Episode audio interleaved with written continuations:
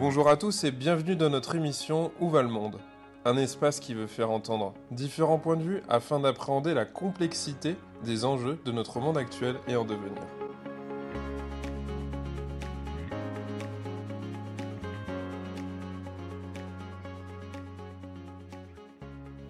Alors Michel Billet, bonjour. Bonjour. Merci d'avoir accepté l'invitation pour l'émission Où va le monde? Avec plaisir. Pour commencer, est-ce que euh, je vais vous laisser vous présenter en fait tout simplement. Alors me présenter Michel Billet, sociologue, sociologue spécialisé sur les questions relatives au handicap. Et j'aimerais ne pas oublier d'écrire handicap au pluriel, parce qu'autrement vous imaginez l'espèce de construction effrayante que l'on fait et qui noie tout dans la même réalité, alors que les situations sont tellement différentes. Être sourd, être aveugle, voyons. Euh, s'il me fallait choisir, comment je ferais?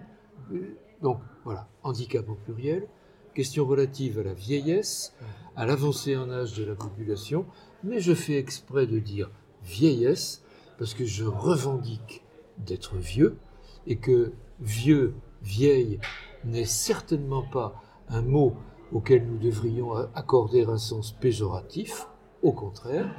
Et puis, je ne peux comprendre, ou du moins essayer de comprendre ce que vivent mes contemporains lorsqu'ils sont confrontés à des problèmes liés au handicap ou liés à l'avancée en âge. Je ne peux comprendre ce que vivent mes contemporains que si je regarde la transformation de nos réalités familiales, des structures familiales.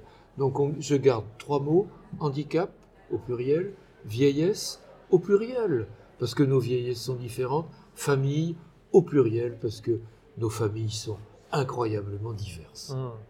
Alors justement, euh, la première question qui me vient, c'est est-ce que vous trouvez qu'il fait bon vieillir en France et en général en Occident? Euh, Pourquoi je vous dis ça? Parce que depuis des années, j'ai toujours entendu qu'en Asie ou en Afrique, euh, la place euh, des vieux, euh, on pourrait dire, en tout cas vieillir là-bas euh, serait, comment dire, on, serait dans un meilleur contexte, on serait moins mis à l'écart, on serait peut-être même dans une place favorable. Est-ce qu'on est dans un mythe ou pas? Et où on en est? C'est une question que je me pose, notamment au Japon. J'ai entendu dire que bah, les maisons de retraite fleurissaient, que dans les Antilles aussi, en tout cas, il y a quelque chose de l'ordre de la culture qui, se modifie. Alors, qu'est-ce que vous pouvez nous en dire? Question gigantesque. Au Japon, oui, euh, il faisait certainement très bon vieillir. C'est le pays du monde qui a l'espérance de vie sans doute la plus élevée aujourd'hui, soit. Euh, un film vient de sortir, il est intitulé Plan 75. Qu'est-ce que c'est que ça? Tout simplement, l'idée, c'est une fiction bien sûr, l'idée que au-delà de 75 ans, on pourrait payer les vieux pour qu'ils se donnent la mort et laissent la place aux autres. La balade de Narayama nous promenait déjà dans des univers euh, bizarres où finalement il fallait bien que les vieux disparaissent. Alors, le Japon, je ne suis pas sûr, d'avoir envie d'aller y vieillir. Hmm. Alors, en France, en Europe, fait-il bon vieillir? Oui. En tout cas, il pourrait faire bon vieillir, surtout si on faisait évoluer sans doute les représentations que l'on a de la vieillesse. Et pour prendre euh, d'autres comparaisons, par exemple avec les pays d'Afrique ou avec... Allez, il me semble que oui, sans doute, aujourd'hui encore, parfois, les réalités que peuvent vivre les plus âgés dans certaines régions, certains pays, sont préférables à ce que nous, pouvons leur donner à vivre en France. Mais attention, tout se transforme, les mêmes causes produisent partout les mêmes effets. Je veux dire que la mécanisation des modes de production, l'industrialisation, ça a entraîné une extraordinaire urbanisation et par conséquent un exode rural. Nous, c'est comme ça qu'on a parlé. Ailleurs, on parlera d'exode des populations. Allez, ça on a déplacé les populations. Ce faisant, qu'est-ce qu'on a fait? On a la société, l'évolution sociétale est venue disloquer les univers familiaux traditionnels. Ça veut dire que la modernité, finalement, elle n'irait pas dans le bon sens? Pour s'occuper des, du, vieillissement, on va dire. Elle va certainement vers un éclatement euh, des univers familiaux, une, une dispersion des, de, ces, de ces groupes familiaux et euh, l'urbanisation a entraîné une modification de, de, l'habitat, des habitats. Alors en 1950 en France, on habitait trois générations sous le même toit. Euh, c'était d'ailleurs pas forcément merveilleux à vivre pour tout le monde. Oui, oui, on, a, on va avoir l'image que c'était magnifique, mais en même temps. Voilà, on a gardé une espèce d'image d'épinal. Voilà. Attention, il faut voir en particulier ce que pouvaient avoir à vivre les femmes, sur qui reposaient. Bref, trois générations sous le même toit. Merveilleux. Ouais, allez, euh, aujourd'hui, allez donc vivre à trois générations sous le même toit. Oui, ça existe, bien sûr, oui, mais c'est devenu rare, très rare, et, et ça se raréfie encore. Et comment pourrions-nous imaginer cela dans des habitats au 15e étage d'une tour HLM, euh, dans un, dans un appartement de type F3 où un couple doit vivre avec deux gamins et Comment ferait-il pour accueillir la maman d'un des deux membres du couple, le père, la mère, le couple? Il n'y a pas de place, tout simplement. Ah. Donc, évidemment, euh, à la sortie des années 60, au début des années 70, on a commencé à transformer ce que l'on appelait les hospices, qui accueillaient les vieux en état d'indigence. On les a transformés en maisons de retraite, c'est-à-dire en maisons pour que les vieux puissent aller y vivre leur retraite. Il n'y avait plus de place pour eux. Ces transformations des univers familiaux ont, ont induit un changement de statut pour les personnes âgées. Elles étaient dans l'univers ancestral, elles étaient censées avoir le pouvoir, la propriété de l'exploitation agricole, la propriété de la ferme, la propriété du bâti, la propriété. Terminé. Ben elles n'ont plus tout cela. N'ayant plus la propriété, elles n'ont plus le pouvoir. N'ayant plus le pouvoir, où vont-elles? Là où elles peuvent. Alors, d'abord dans les dépendances de la ferme, puis, puis dans une petite maison, puis, pourquoi pas, la maison de retraite, puis les maisons de retraite sont devenues des EHPAD. Allez, ben vous irez vieillir en EHPAD. Mais il me semble que cette évolution du monde, à laquelle il faudrait ajouter une formidable distanciation géographique, à laquelle il faudrait ajouter encore de plus en plus une distanciation numérique, d'accord mhm. eh, eh bien, ces distances multiples font que mes enfants ne peuvent vivre, trouver du travail, etc., qu'à 100 km, 200 km, 500, 5000 dans un autre pays, un autre continent. Ça ne veut pas dire qu'ils ne m'aiment plus. Ça ne veut pas dire que je. Mais évidemment que ils sont bien obligés de partir. Ils reviendront, peut-être. Mais quand ils reviendront, serai-je encore en vie? Et quand ils reviendront, ils reviendront pour habiter ou pour. Ça ne veut pas dire qu'ils ne m'aiment pas. Ça ne veut pas dire. Mais comment ferions-nous pour vivre ensemble? Hmm. alors que les contraintes du monde dans lequel nous sommes, de fait, ont dispersé ces réalités familiales. Louis Roussel, sociologue, parlait de, l'évolution familiale en utilisant le terme de famille incertaine en 1990. Il avait raison, certainement.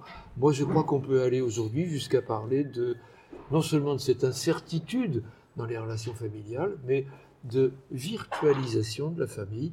La famille est devenue, comme beaucoup d'autres réalités de nos vies, une sorte de réalité virtuelle.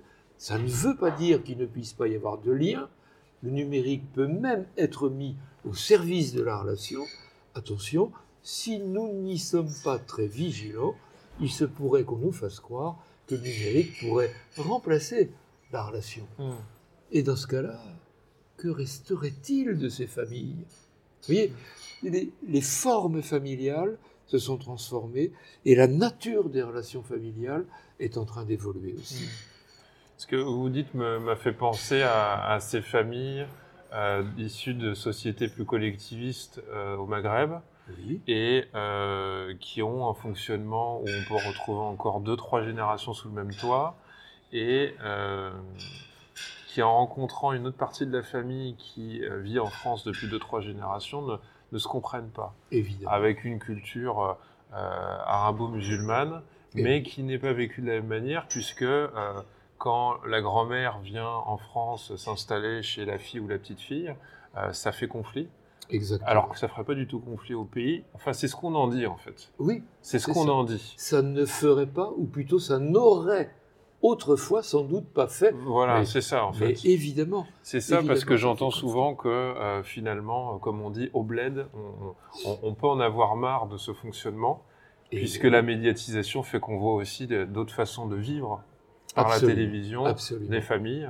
et qu'il est compliqué d'avoir la belle-mère euh, quand on veut avoir des relations intimes avec Voilà. euh, sa Et- femme ou son mari. les mêmes euh, causes voilà. produisent Mm. petit à petit l'émergence des mêmes modèles Ouais, partout, ouais, et nous nous conformons, qui que nous soyons, à ces modèles idéologiques, Mm. finalement, qui deviennent dominants Mm. et qui s'imposent à nous. Nous nous y conformons, parfois par choix, ouais.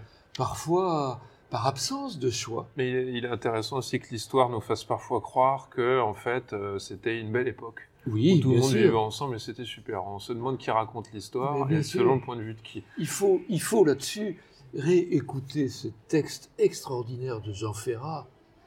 On se marie tôt à 20 ans et l'on n'attend pas des années pour faire trois ou quatre enfants qui vous occupent vos journées. Entre ménage et la vaisselle, le monde peut battre des ailes. On n'a pas le temps d'y penser. Faut-il pleurer? Faut-il en rire? Fait-elle envie ou bien pitié? Je n'ai pas le cœur à le dire. On, pas, on ne voit pas le temps passer.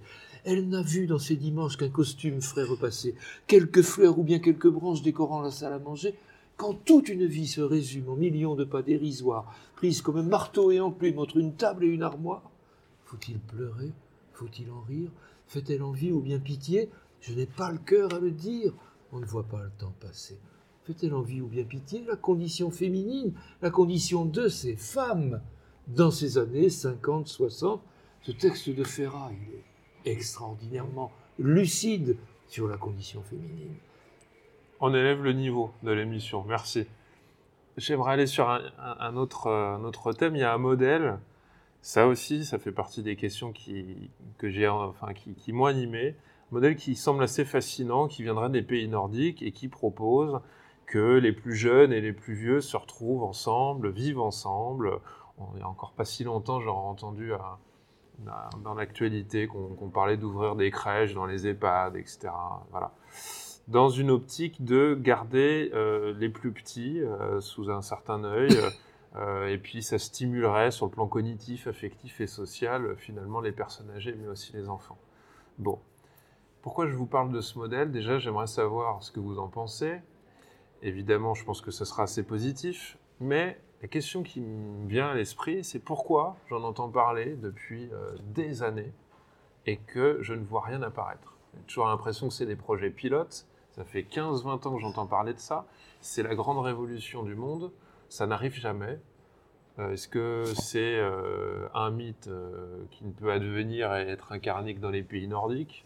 Voilà, je me pose cette question-là. Ça semble aller sous le bon sens, puisque quand on va au boulot, on ne sait pas quoi faire des gosses, on ne sait pas quoi faire des vieux, et que en fait les deux pourraient être heureux de cohabiter, de se rencontrer, de se connaître, de moins avoir peur l'un de l'autre. Mais alors, qu'est-ce qu'il en est? Pourquoi ça bloque? Voilà, j'aimerais avoir votre avis sur tout ça, Michel. J'aime bien l'analyse que vous en faites. Euh, ça aussi, c'est d'une complexité merveilleuse. Euh, on, a, on fonctionne souvent en France en référence à des modèles. Alors, les modèles nordiques, le, On a fait l'Asie, l'Afrique, et là on fait les pays nordiques. Voilà. Bien sûr, et puis le Canada, il ne faut pas Ouais. oublier le modèle du Canada, Ah ouais, tout est parfait. où fois, il y a d'ailleurs des choses formidables, d'accord Mais pas que. Mhm. Voilà. Ah oui. Et en France Et il faut aussi. que ça s'applique, Mais bien sûr. parce que tout ne s'importe pas brut de pomme. Et dire. oui. Alors, ces modèles de, qui nous viennent des pays du Nord, euh, oui, c'est une réalité là-bas, certainement beaucoup plus développée que ce que nous avons développé, nous, où nous avons eu, dans les, au cours du XXe siècle, une formidable tendance à euh, diviser les générations, à, à, mettre en série euh, les populations, et, et, où finalement on fait exister les, les, enfants avec les enfants, les adolescents avec les adolescents, les jeunes adultes avec les jeunes adultes, les vieux avec les vieux, etc et tout devient très difficile à chaque fois que l'on veut. Les jeunes fuguent et dépriment entre eux, les vieux se sentent tous exclus, alors que finalement, en mélangeant, peut-être qu'on un, oui, un meilleur cocktail. Bien sûr, bien sûr.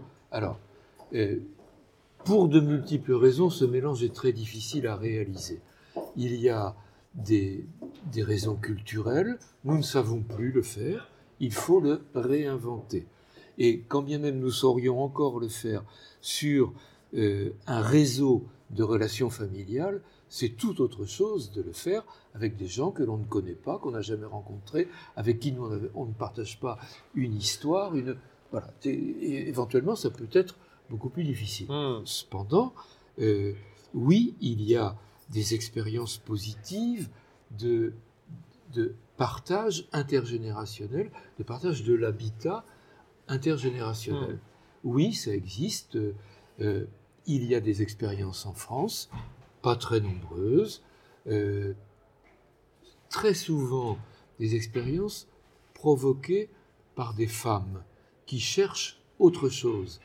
C'est pas très étonnant, elles ont souvent euh, l'initiative, d'accord? Et en plus, elles pensent à leur propre vieillesse, elles qui ont une espérance de vie un peu plus élevée que celle des hommes, elles qui ont épousé un homme souvent plus vieux qu'elle et qui par conséquent, quand elles voient arriver leur vieillesse, se disent mais moi j'ai 20 ans devant moi. Et puis s'occupent des enfants aussi, peut-être un peu plus. Euh, donc évidemment, donc euh, souvent elles prennent des initiatives de ce type-là. Alors habitat partagé, on imagine un organisme HLM qui met euh, à disposition de quelques locatrices ou locataires ou couples locataires sur le même palier trois ou quatre appartements. Allez, on imagine quatre appartements.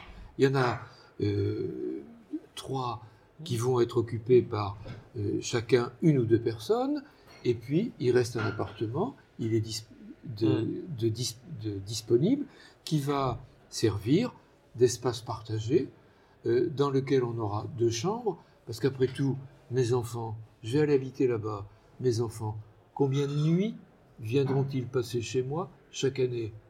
Deux Trois? Allez, peut-être pas la peine d'avoir une chambre exprès pour que mes enfants viennent trois nuits par an.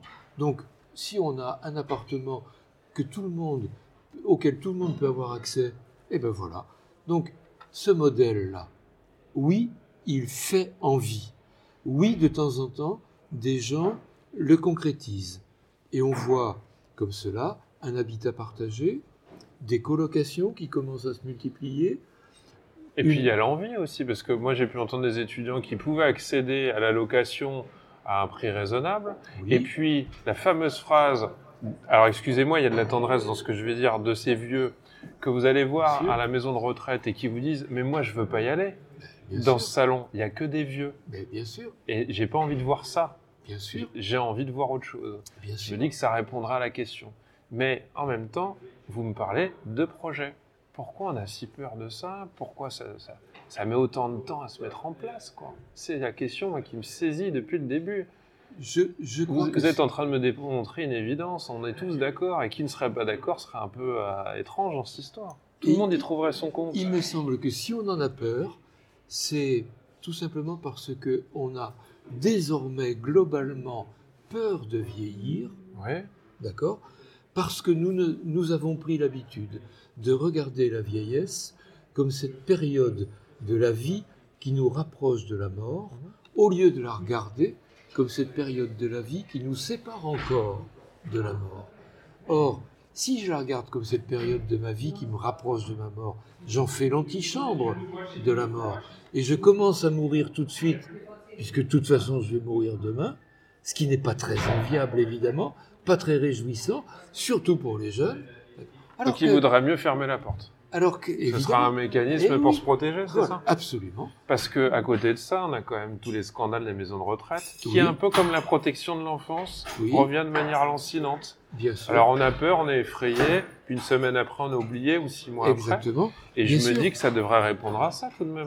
Mais il me semble que cette peur, euh, elle engendre une espèce de gigantesque culpabilité chez nos contemporains des générations 50 euh, ans, 60 ans, qui voient leurs parents entrer en EHPAD, ils n'ont pas d'autre choix, d'accord?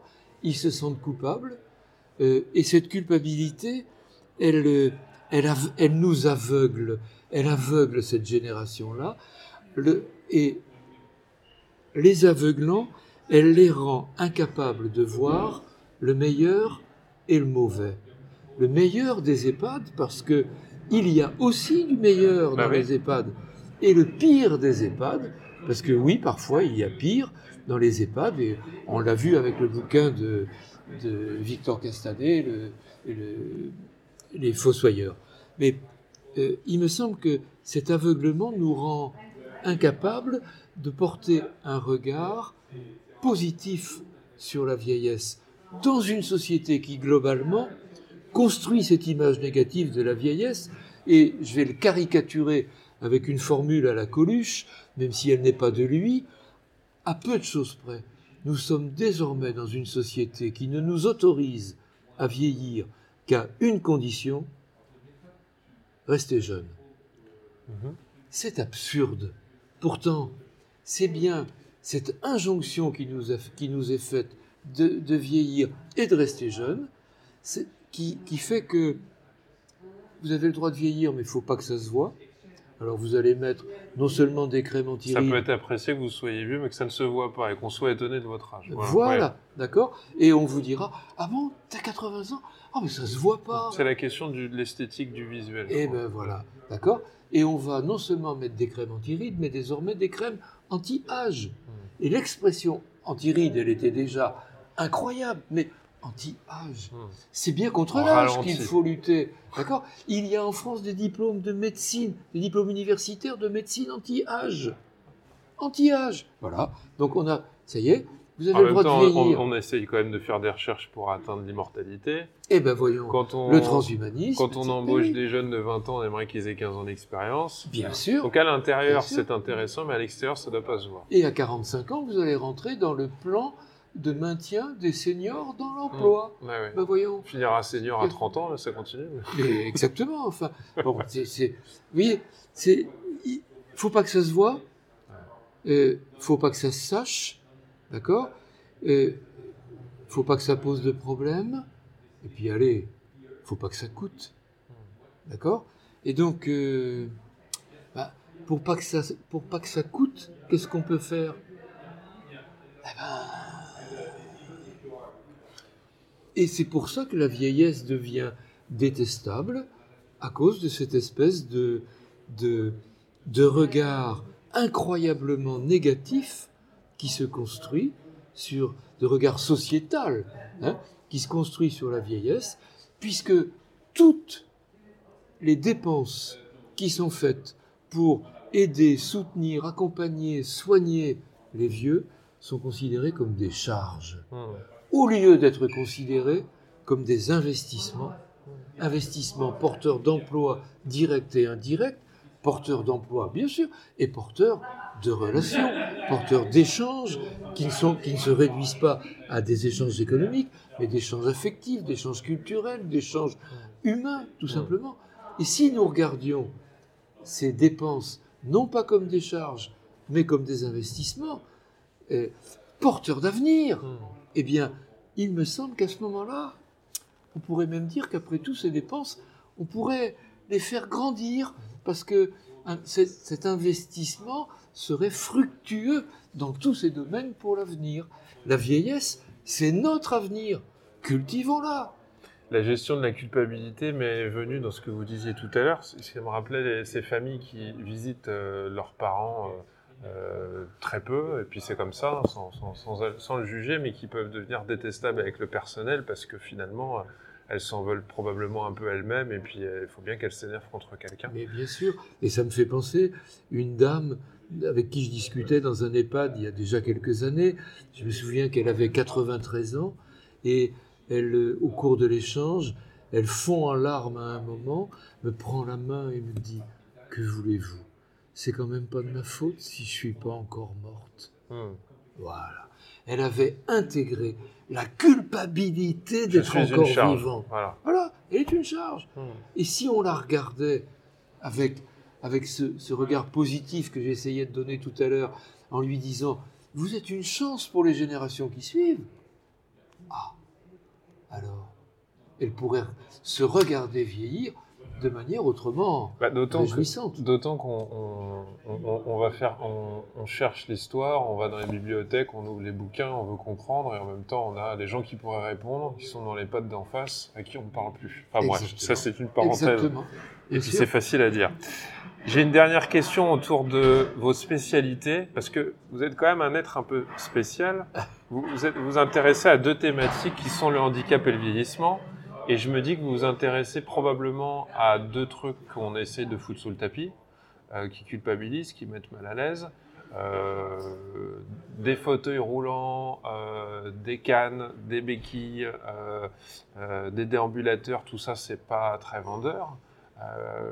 Qu'est-ce que vous en pensez de vous de cette histoire? Est-ce que finalement, moi, je me suis demandé si on n'éloignait pas un peu tout ce qui était euh, la limitation, le rapport à la mort.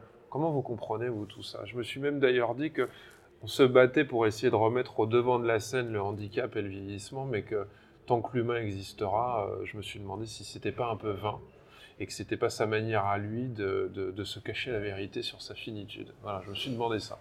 Qu'est-ce que vous en pensez, vous? Moi, je suis venu à ces sujets-là, personnellement, euh, à cause de mon histoire familiale, personnelle.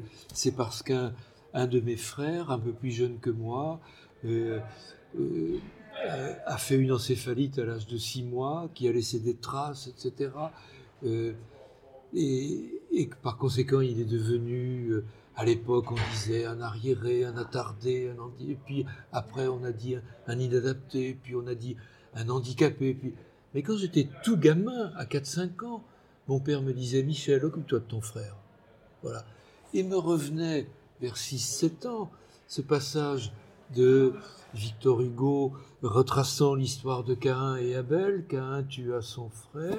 Oh Vous vous rendez compte Et quand euh, Cain se fut enfui de devant Jéhovah, etc. D'accord?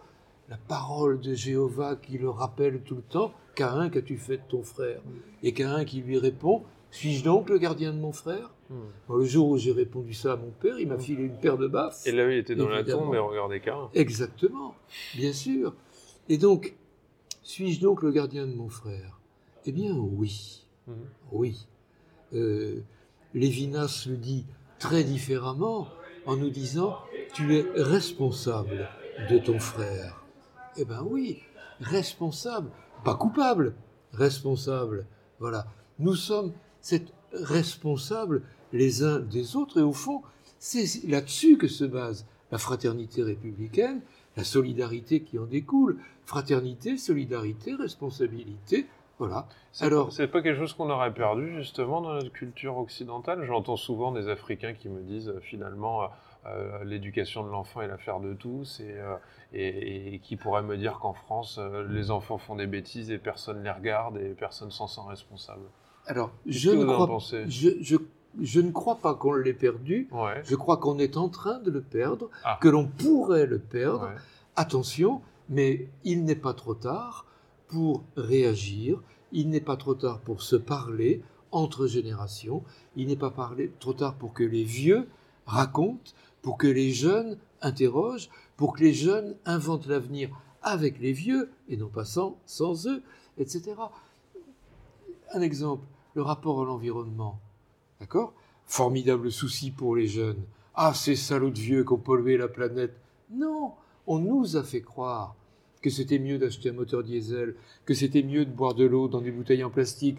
On nous a fait croire. Ça y est, on a compris. Jeunes et vieux, on a compris. Alors, ensemble, inventons un rapport à la planète qui nous permettra demain, par exemple, un rapport à la planète. Mais c'est vrai pour la pauvreté, c'est vrai pour mille questions comme cela, c'est vrai pour les populations qui sont en situation de handicap. L'expression situation de handicap, elle est remarquablement intéressante parce qu'elle nous permet justement de regarder non seulement la personne, mais la situation. Voilà. Ce, ce qui l'entoure, c'est-à-dire ce sur quoi nous, tous, tous, quel que soit notre âge, nous pouvons tenter d'intervenir, de modifier pour que demain soit meilleur qu'hier. Et avons une responsabilité. Et oui, n'y renonçons pas. Le pire, ce serait d'y renoncer. C'est vrai pour les handicapés, c'est vrai pour les vieux. Même chose. Et c'est vrai pour une multitude de, situations problématiques. Donc, euh, moi, je, ne sais pas ce que sera le monde de, demain. Je sais et vous enchaînez d'emblée sur ma dernière question. Où va le monde, Michel Billet Eh bien oui, eh ben, merci, mais je, ne sais pas. Euh, je sais où j'aimerais qu'il aille. Ah. Et moi, j'aimerais qu'il aille euh, vers un monde où, justement, euh, la fraternité républicaine se déclinerait en solidarité qui nous permet de cultiver un lien et de se reconnaître une dette. C'est ça la solidarité, se, se, reconnaître ce lien qui nous unit, qui que nous soyons, hommes, femmes, jeunes, vieux, etc. Et au nom de ce lien, se reconnaître une dette dont évidemment nous avons à nous acquitter, les uns envers les autres, qui que nous soyons. Et dans ce monde-là, euh, alors, il se pourrait qu'il fasse bon vivre, puisque à cause de ce lien de solidarité, nous aurions non seulement pris soin les uns des autres, mais nous aurions pris soin de ce monde qui nous entoure, de cet environnement qu'il nous faut certainement prendre en considération pour avancer demain. Écoutez, Michel Billet, merci d'avoir répondu à nos questions. Les paroles étaient sages et en tout cas m'ont amené à pas mal de réflexions. Je suis sûr que ça aura un très bel écho auprès de nos auditeurs. merci. à vous. Merci.